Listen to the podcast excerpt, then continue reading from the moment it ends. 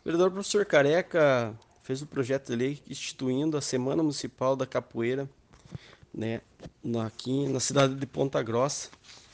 na primeira semana do mês de abril de cada ano. É, e ficou instituído aqui dentro do município a Semana Municipal da Capoeira comemorada anualmente na primeira semana no mês de abril de cada ano, integrando o calendário oficial do município, né? A, a data que se refere ao, ao artigo anterior poderá ser comemorada com rodas, apresentações, cursos, oficinas, torneios, mostras de música, palestras, seminários referente à cultura afro.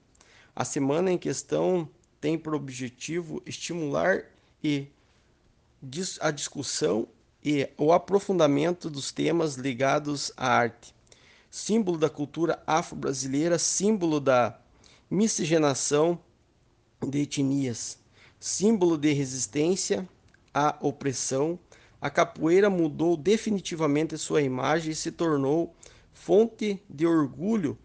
para o povo brasileiro. Atualmente é considerada patrimônio cultural imaterial do Brasil e da humanidade. Então é um grande projeto dentro da cidade de Ponta Grossa